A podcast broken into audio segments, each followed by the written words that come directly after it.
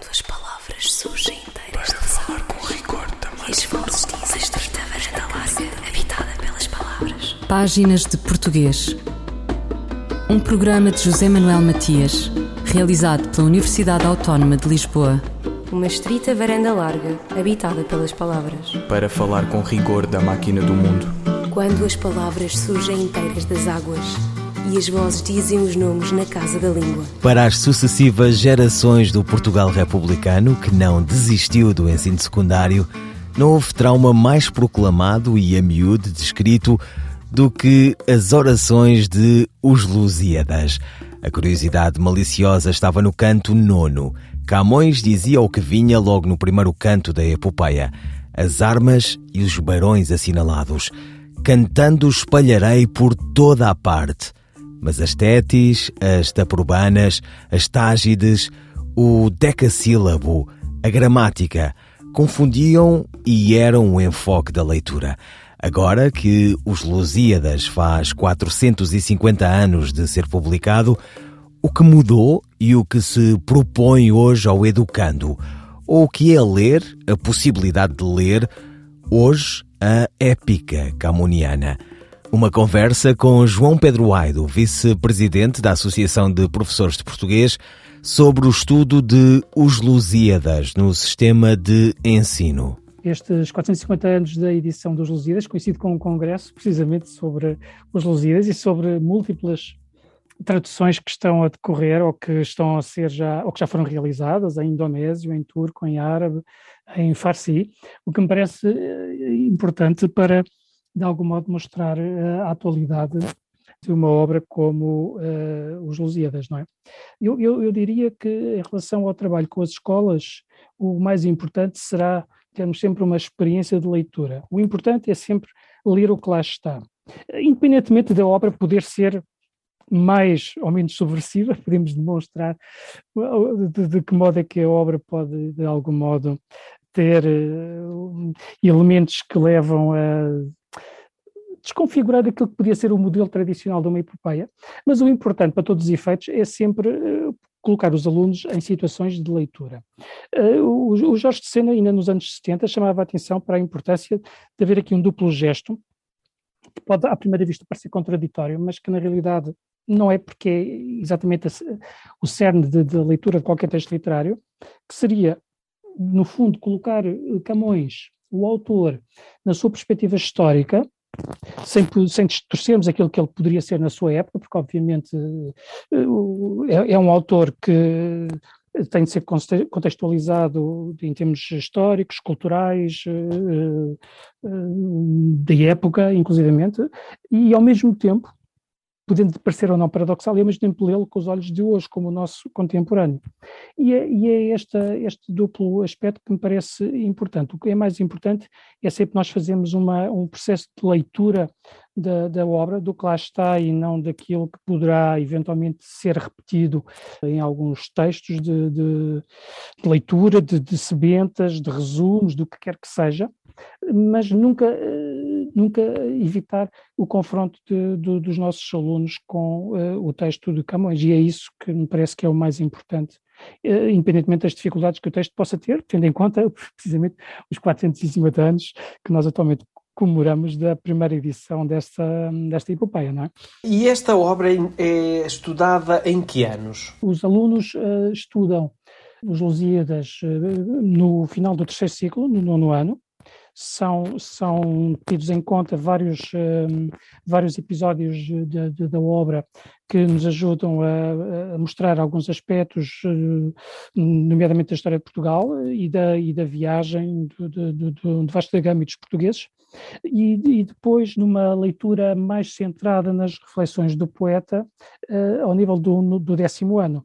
E, portanto, eh, estas duas perspectivas acabam por se complementar de alguma maneira e os alunos no, no, no décimo ano recordam eh, de alguma maneira aquilo que foi o seu estudo no ano anterior e depois refletem com numa análise muito mais, eh, digamos, sofisticada, se me permite a expressão, uh, aquilo que são as reflexões do poeta em diferentes uh, momentos da obra e que ajudam a ver uh, esta obra como efetivamente uma epopeia que apela hum, ao melhor de nós, eh, à superação das nossas limitações, dos nossos defeitos, eh, a uma dedicação a valores coletivos. É muito interessante nós vermos esta questão da dedicação aos valores coletivos e vermos que, eh, precisamente, o perfil do aluno à saída da escola obrigatória prevê um conjunto de valores como responsabilidade, integridade, excelência, exigência, curiosidade, reflexão, inovação, cidadania, participação e liberdade, e nós podemos ver de que modo que estes valores são também defendidos pelo poeta, eh, nomeadamente nas suas reflexões. Como referiu, já estamos então nos 450 anos desta obra. Eh, Camões não é um, um autor fácil. Existem técnicas pedagógicas que aconselhem para o estudo da obra? O ideal é nós estarmos sempre a fazer um, estudo que ajude a, a contextualizar o, o trabalho e, e a, a vê-lo nas suas, nas suas várias um, camadas de sentido, de, de, complexidade, desde a interpretação do texto, à sua contextualização, relacionar certas características do texto com a forma como o sentido é construído, comparar textos, reconhecer aí também valores culturais, estéticos, éticos, muito importante. Os alunos podem também desenvolver projetos de leitura uh, e outros. Mas, por exemplo, deixe-me relativamente à, à, entrevista anterior que teve a gentileza de fazer, uh, nós estávamos a falar sobre aquela aquela ação de curta duração que decorreu em, em janeiro e que tinha como, como tópico as aprendizagens essenciais e um dos trabalhos que foram aí desenvolvidos e, e, de algum modo mostrados, mas também desenvolvidos em ação de formação, não é? numa oficina, nomeadamente com as pessoas do secundário, tinha a ver com aquilo que nós eh, chamávamos, eh, chamámos nessa, nessa ação eh, os jantares literários. Ora, nós nesses jantares literários tentámos mostrar como é que nós poderíamos fazer um projeto de trabalho com múltiplas dimensões, nomeadamente em relação a,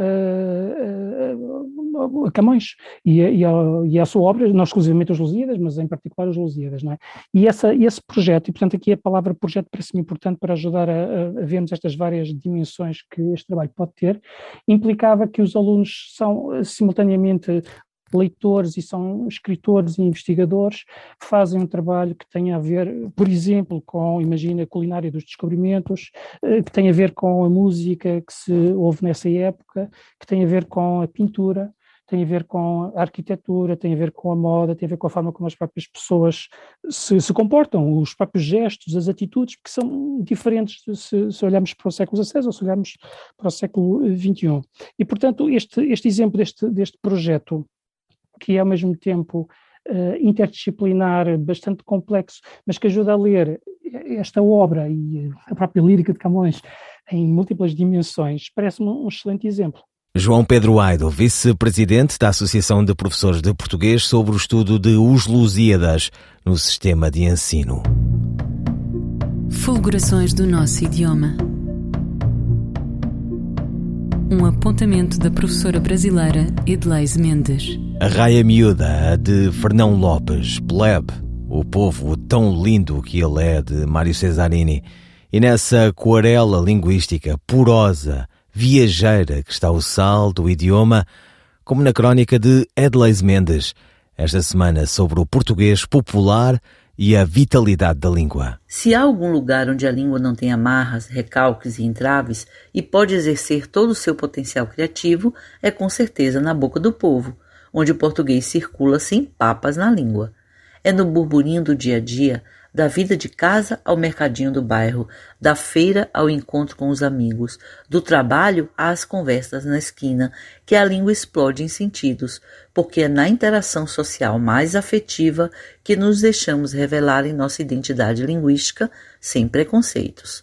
Não se trata aqui de tomar o português popular numa perspectiva da análise linguística, estabelecendo alguma oposição entre popular e culto ou entre língua padrão e não padrão.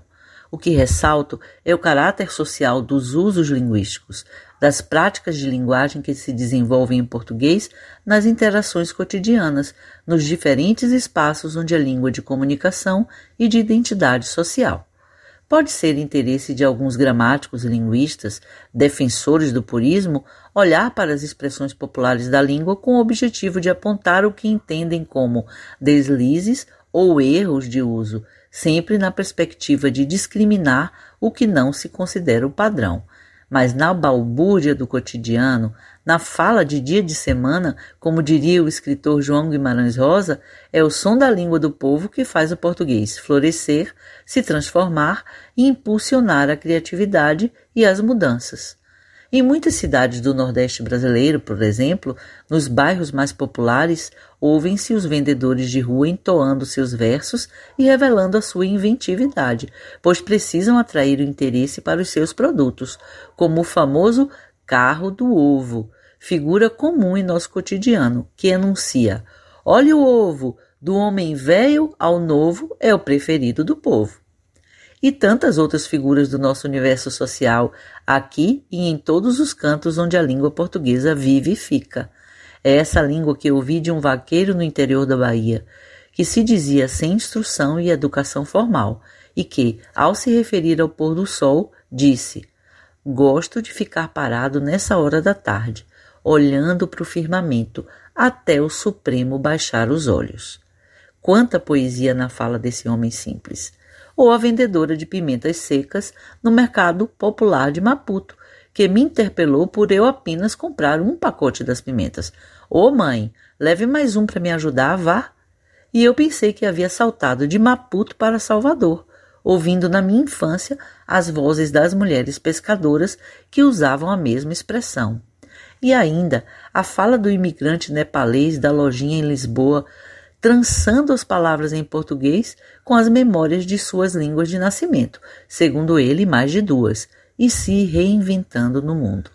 Na fala da gente comum é onde o português pulsa com maior força e vitalidade, pois que é vivo, livre e cheio da alma da sua gente. Edleis Mendes, o português, modos de criar e de usar. Na fonte está lavando a talha e chorando, lavando a talha e chorando, lavando a talha e chorando.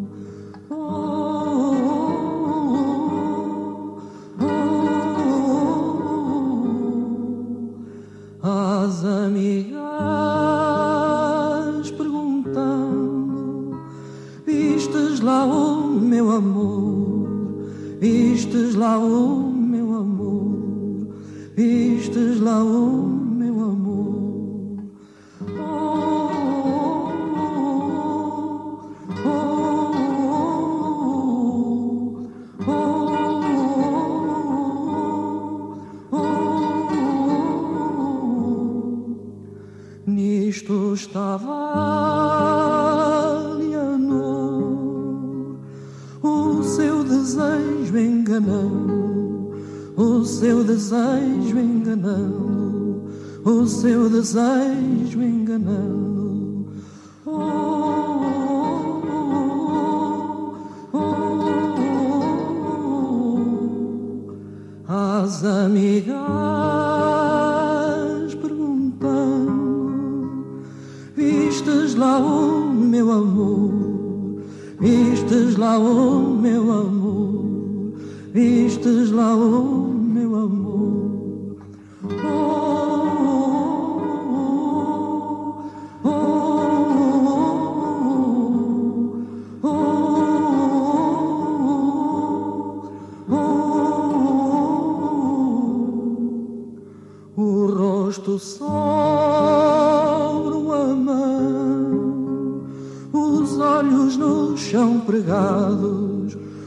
olhos no chão pregados, os olhos no chão pregados. Oh, oh, oh, que de chorar já cansados, algum descanso lhe dão, algum descanso lhe dão, algum descanso lhe dão. oh, oh, oh.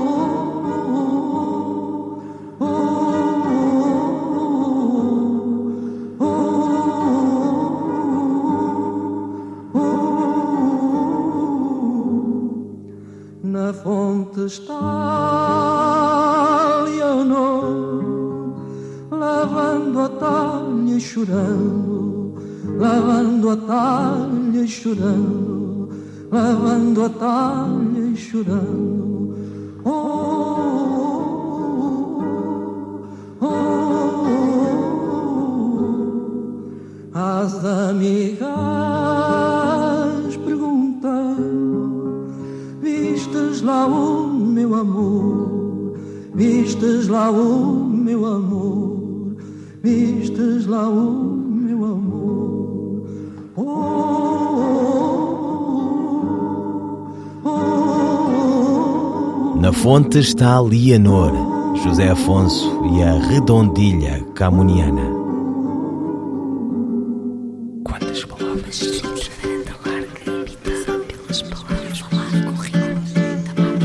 Um livro era escrito. Um dia Lusíada, escrito como quem reinicia a vida e vê do mais alto cume da Europa os versos virem, ondas antiquíssimas, vocálica expressão já em desuso. E algo mais se passa que ninguém vê. Era um dia Lusíada como qualquer outro, e esse dia era hoje. O dia em que me despeço, em que enlouqueço com a memória de Elias Moura. Eu olhando agora o livro. E é o que diz e escreve quem conta os casos desse Elias Moura, com uma guerra colonial a culminar, um muito longo Dia Lusíada, um romance experimental do poeta e crítico António Carlos Cortês. O título Um Dia Lusíada remete para uh, os Lusíadas, obviamente, mas uh, sobretudo tem que ver com a obsessão do Elias Moura autor de um livro fictício, que é o livro que está nos primeiros três cantos deste meu romance. Livro esse que tem um longo poema em verso livre, com 13 andamentos, e o 13 terceiro andamento é uma resposta do Elias Moura ao poema A Vida, do António Nobre, o autor daquele célebre poema A Ideologia da Coitada, o autor do Sol. E, portanto, os dois subtextos deste meu romance são, por um lado, Camões e a epopeia, e o António Nobre e a ideia do poema longo. Sendo certo que, entre o primeiro canto e o terceiro canto deste meu romance, o que temos, como digo, é o livro de Elias Moura, escrito por ele na guerra. Uh, é uma resposta dele, Elias, enfim, à tradição literária de Camões António Nobre, de Eugênio de Castro, T.S. Célia, portanto, é de Edgar Allan Poe e a impossibilidade do poema longo. E depois o que o leitor vai ter do canto quarto em diante é a explicação do romance, ou melhor, a explicação do livro que acabou de ler, através da relação entre o Elias Moura e o, e o narrador. Este livro acaba por ser um pouco uh, surpreendente, uma vez que mistura aqui dois géneros, a, poesia, a prosa, mas além de misturar estes dois géneros, também mistura línguas, porque não é apenas em inglês que ele está, em português que ele está escrito, ele está, tem aqui também excertos de, de, de inglês, de, de, francês, de espanhol. Pois, quer dizer, há um lado, há um lado, vamos dizer assim, intertextual que me interessou fazer e interlinguístico, por assim dizer esse lado intertextual é uma maneira de reclamar para a categoria romance toda a espécie de géneros, porque na verdade neste romance não só os primeiros três cantos são na verdade um livro de poesia, com poemas em prosa, um longo poema em verso livre com mais de 700 versos, e depois novos, uh, canto terceiro, outros 10 poemas em prosa, é o do livro de, de, do Elias Moura. Essa parte é entrecortada por uh, considerações do narrador, textos de natureza ensaística, notas de rodapé, explicando ao leitor que livro é, é aquele que está a ser lido. E propositadamente entram outras línguas. Há um longo excerto da Ana Arendt em inglês do ensaio On Violence, porque me interessa justamente abrir ao leitor as possibilidades uh, de interpretação, quer dizer, é um romance que é um livro de ensaios, é um romance-ensaio, é um romance que começa por ser poesia, mas depois é um romance que vai explicar, a partir do canto quarto, que poesia é aquela que foi lida nos três primeiros cantos. E isso reclama também outras linguagens e outras línguas, porque eu não vejo outra maneira de fazer o romance a não ser a da experimentação verbal, a da experimentação de linguagem, honrando um pouco grandes mestres do romance português e do romance europeu, Maria Velho da Costa, Almeida Faria, Alberto Moravia, James Joyce, Solzhenitsyn, experimentadores de linguagens. E isso interessou-me fazer neste romance, Clarice Lispector, que também aparece. Portanto, é um romance, de facto, com muitas imersões noutros géneros literários e noutras línguas, porque é uma operação, vamos dizer assim, é uma operação, agora falamos em operações militares, não é? É uma operação em torno de palavras nucleares, em vez de bombas, palavras nucleares. Uh, e a vida é uma das palavras que atravessa o livro. A vida, a guerra, por um lado, a vida, a guerra, a morte, as palavras nucleares. E palavras também de outras línguas, provando que o romance é um género sem, sem fronteiras e de natureza híbrida. Exatamente, uma das questões também aqui abordada é a questão da guerra, Uh, neste caso mais a guerra em África, a guerra colonial, mas uh, o livro acaba por sair numa altura em que o próprio mundo está com uma guerra, a Europa está com uma guerra. Acaba por trazer um bocado a atualidade também para os dias de hoje.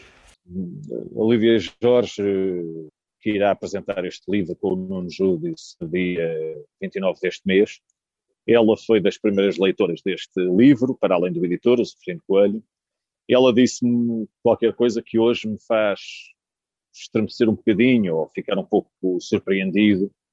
Disse que o livro tinha uma dimensão profética. De facto, eu entreguei o livro em 2021. Ele teve para ser publicado em 21, mas nós achamos por bem que, fizer, que o livro saísse agora em 22.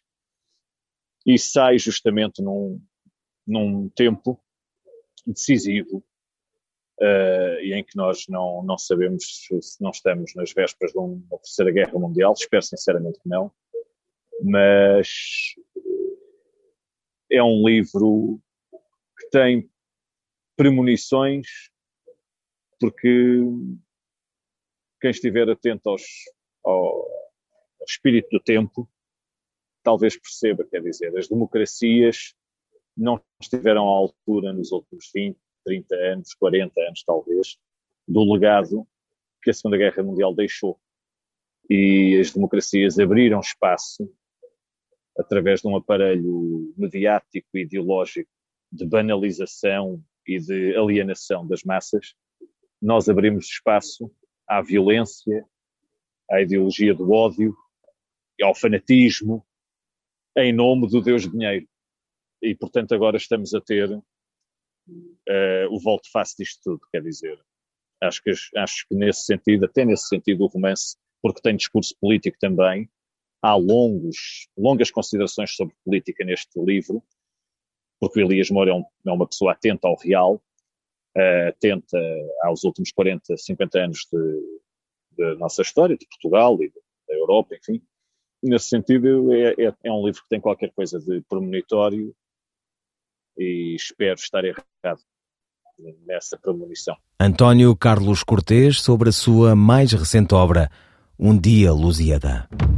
Eu, El Rei, faço saber aos que este alvará virem que hei por bem me apraz dar licença a Luís de Camões para que possa fazer imprimir nesta cidade de Lisboa uma obra em octava rima chamada Os Lusíadas. Estante Maior, em colaboração com o Plano Nacional de Leitura. Exercícios de morte de Gastão Cruz. Corríamos perigo e não sabíamos corrê-lo. Cada noite era um oceano em que nadar causava maior dano ao ato de viver. Substituíamos toda a roupa molhada quando o mar as ilhas submergia e, refluindo, descobria lençóis de lava, fim do exercício de morrer. Amar já se encontrava aquém da ameaça e um novo exercício começava, de princípio e fim da noite. Inútil chave da câmara fechada, onde uma baça falsa promessa, o breve movimento de outra onda, traçava no mar lento. Exercícios de Morte, Gastão Cruz, pela voz da atriz Maria Henrique. Com o autor de Óxido, entre muitas outras obras, desaparece o último nome da geração conhecida como Poesia 61, que inclui Luísa Neto Jorge e Fiamma Aze Pais Brandão. Gastão Cruz tinha 80 anos e despediu-se a 20 de março deste ano. Deixa uma obra imensa e de intenso rigor na poesia, na crítica, no magistério. Durante cerca de 20 anos, co-dirigiu com Fernando Pinto Amaral, Carlos Mendes de Souza e Paulo Teixeira a revista Relâmpago da Fundação Luís Miguel Nava. Gastão Cruz nasceu em Faro em 1941 e revela-se aos 19 anos de idade no Plaquete Poesia 61. Ouviram páginas de português, as despedidas de José Manuel Matias, Luís Carlos Patraqui, Miguel Roque Dias e Miguel van der Kellen. Quando as palavras surgem inteiras de falar com rigor também. E as vozes dizem estreita varanda larga, habitada pelas palavras. Páginas de Português. Um programa de José Manuel Matias, realizado pela Universidade Autónoma de Lisboa. Uma estrita varanda larga, habitada pelas palavras. Para falar com rigor da máquina do mundo. Quando as palavras surgem inteiras das águas e as vozes dizem os nomes na casa da língua.